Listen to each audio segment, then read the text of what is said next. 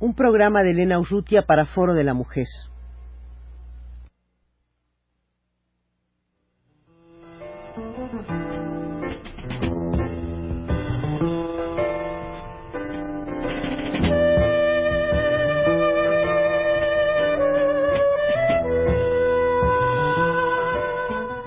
Foro de la Mujer.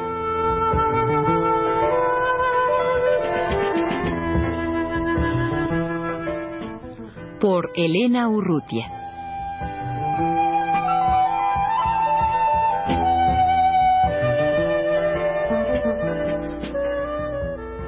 El 3 de septiembre dará comienzo un ciclo de mesas redondas sobre mujeres y filosofía eh, coordinado por la doctora en filosofía Graciela Hierro. Graciela, este ciclo, en, primero, antes que nada, ¿en qué lugar va a tener lugar? Eh, va a ser en San Ildefonso, en la, recuerdas tú, en la escuela, la vieja Escuela Nacional Preparatoria, donde está extensión académica. Ahí va a ser eh, todos los martes del mes de septiembre de 6 a 8 este ciclo es el segundo, de hecho, que tú coordinas, ¿no? Eh, supongo que en vista del éxito que tuvo aquel largo ciclo que incluso tuvo nuevas eh, sesiones. ¿Cuánto tiempo duró aquel ciclo? Pues mira, en realidad ese es el tercer ciclo, porque el primero, ¿te acuerdas que tú participaste con nosotras? Em, fue acerca de lo que es y lo que no es el feminismo. La segunda parte fue eh, la crítica de la vida cotidiana. Y este, eh, en realidad, eh, no va a ser un ciclo, sino más bien es un taller de discusión, donde cada una de las ponentes, o los ponentes, porque también participan compañeros, em, presentan una, un escrito de unas dos o tres cuartillas y después es discutido por los participantes. En, ¿Podrías decirnos a rasgos generales de qué va a tratar cada sesión de estas mesas redondas? Eh, sí, como no, eh, quisiera yo hacer un poco de historia. Eh, en realidad, este taller está coordinado por un seminario de posgrado que sobre feminismo que yo dirijo, que yo coordino en la Facultad de Filosofía y Letras. Entonces, se trata de presentar en síntesis los trabajos de todo el año que se llevaron a cabo en el seminario. Este seminario es interdisciplinario. Eh, participan alumnos del Colegio de Filosofía, de Pedagogía, de Historia y de Estudios Latinoamericanos. Y cada una de, de las sesiones las dedicamos a un tema que hemos tratado en este seminario que ya tiene más de tres años. En la primera sesión vamos a hablar de mujeres y espiritualidad. Entonces ahí vamos a discutir a las brujas, mujeres sabias, eh, la mujer hechicera y formas alternativas de conciencia religiosa. Tú eres la coordinadora de esta, de esta sesión, de esta mesa redonda.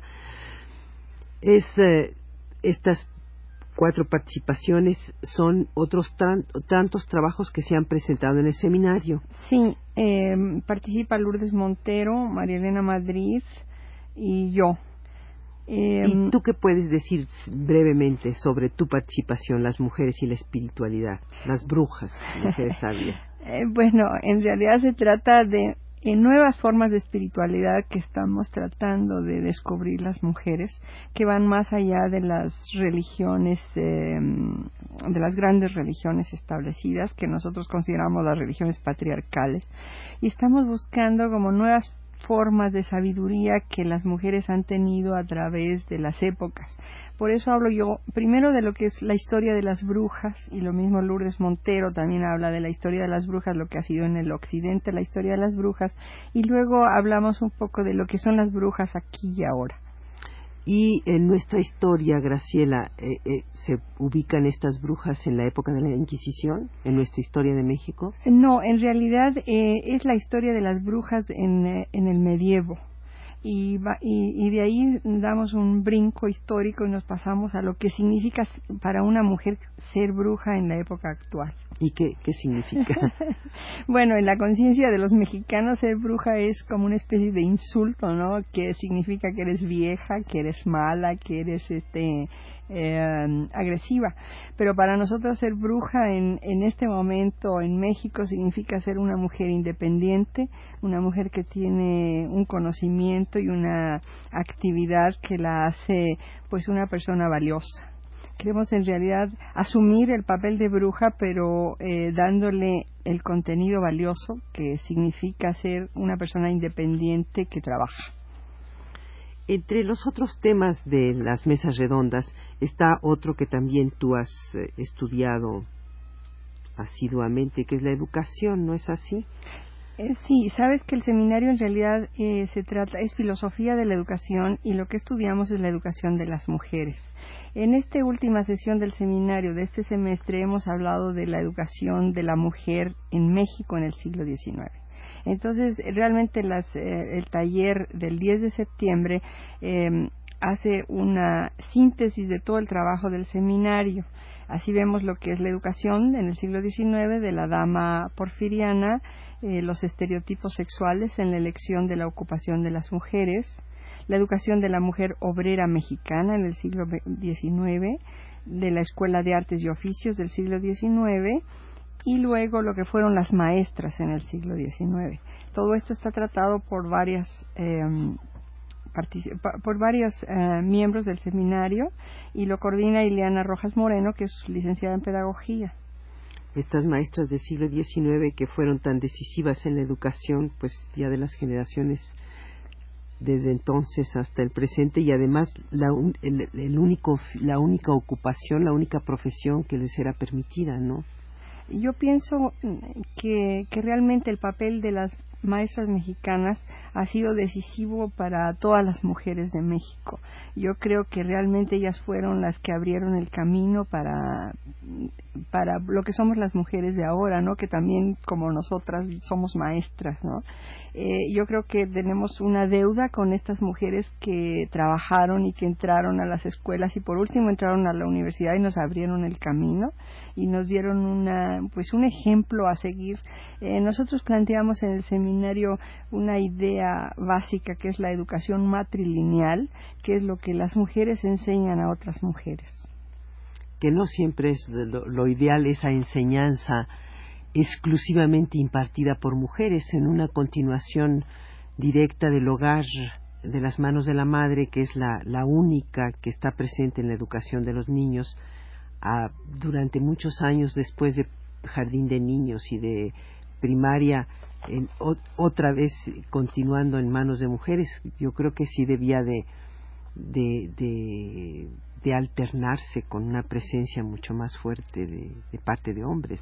Claro, este, por supuesto que no pensamos que la educación que dan las mujeres tenga solamente rasgos positivos, sino que tiene pues muchas cuestiones que, que mm, criticarse. Y precisamente la última sesión que va a ser el 24 de septiembre, hacemos una crítica de toda esta educación que las mujeres hemos recibido. Entonces, este taller lo coordina Josefina Vélez del Valle, que también es pedagoga, y hace una crítica de la desigualdad sexual, de la familia, también se habla de feminismo y utopía, la mujer como sujeto de la historia y, y la, sexo y promoción profesional. Eh, te quiero también por último advertir que no creas que en este seminario somos puras mujeres, también hay hombres.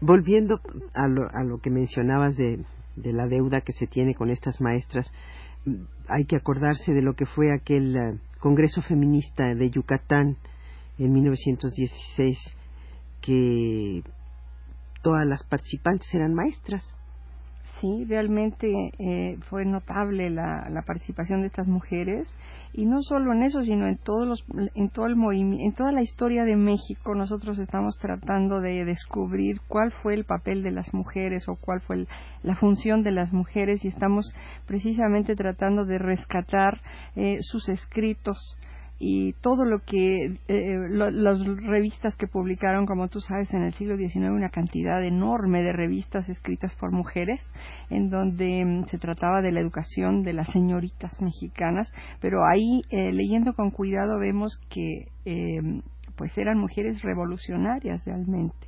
El último taller que me gustaría mencionar es el del 17 de septiembre, de Mujeres y Revolución. Sí, Mujeres y Revolución. Entonces aquí se habla de feminismo y utopía, de la mujer sola en el siglo XIX, que es precisamente muchas de estas maestras en el siglo XIX eran mujeres solas. Y luego eh, la mujer y las luchas libertarias en Latinoamérica, anarquía y feminismo, política moral y feminismo, y, las, y para ponernos al día las mujeres en la revolución salvadoreña para ligar la experiencia mexicana con la experiencia centroamericana actual, ¿verdad? Graciela, eh, esto de la mujer sola en el siglo XIX no ha de haber sido un papel fácil para la mujer en, eh, si, si, conocemos nuestra sociedad, eh, pensar en que se concibiera que había una mujer que tenía que estaba participando eh, aunque fuera digo aunque fuera porque era lo, único que le era permitido como maestra pero además que estuviera sola, que viviera sola, que no estuviera en el marco de una familia, de, de una pareja, de, de, de, una familia con padres y hermanos, eh, debe de haber sido inusitado, ¿no? Pues sí, mira, en, este, en realidad este, este trabajo de la mujer sola en el siglo XIX que hace Laura Mayagoitia es eh, un análisis jurídico del estatus social, legal, económico de la mujer sola en el siglo XIX, es decir, la mujer soltera, la mujer viuda, la mujer abandonada, eh, y hace un paralelo con este con la mujer en el siglo XX y si vemos realmente pues no ha habido un gran avance en la legislación mexicana aunque de de, de jure sí de facto sigue sigue teniendo problemas muy graves la mujer sola. Graciela para terminar eh, ¿Cuál es el público que asiste a San Ildefonso, a las actividades que tú has eh, coordinado previamente y supongo que será el mismo que va, asistirá en esta ocasión.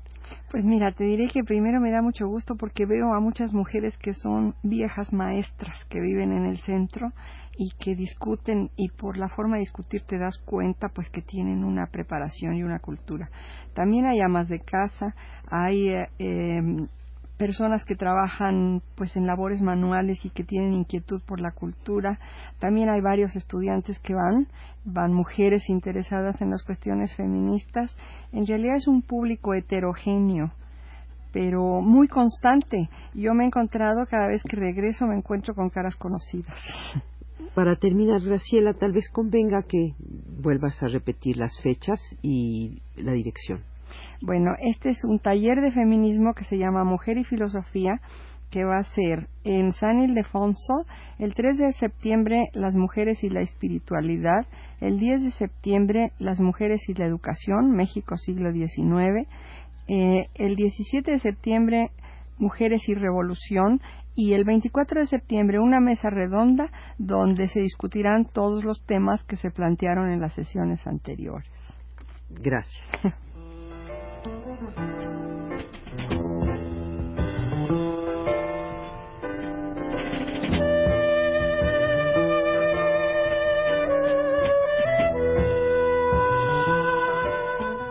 Foro de la Mujer.